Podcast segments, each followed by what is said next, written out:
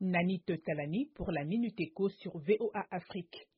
L'Égypte vise à augmenter ses exportations de gaz naturel liquéfié à 8 millions de tonnes cette année, selon son ministre du pétrole Tarek El Moula, qui ajoute que son pays a la capacité d'exporter jusqu'à 12 millions de tonnes de gaz naturel liquéfié par an.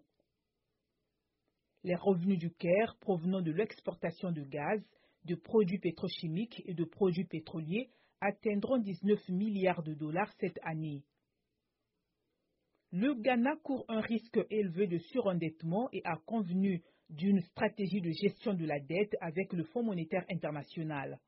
Accra et le FMI se sont mis d'accord sur les objectifs du programme, une trajectoire d'ajustement budgétaire préliminaire, la stratégie de la dette et le financement requis pour le programme, a affirmé ce jeudi le ministre ghanéen des Finances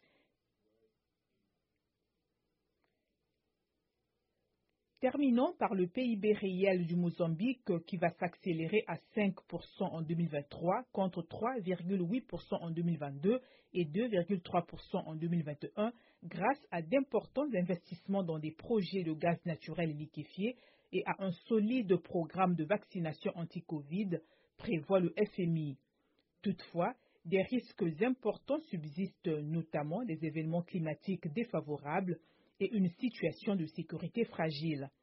Par ailleurs, des faiblesses de la gouvernance et les vulnérabilités de la dette posent également des défis, selon le FMI, estimant que Maputo a toujours besoin du soutien des donateurs.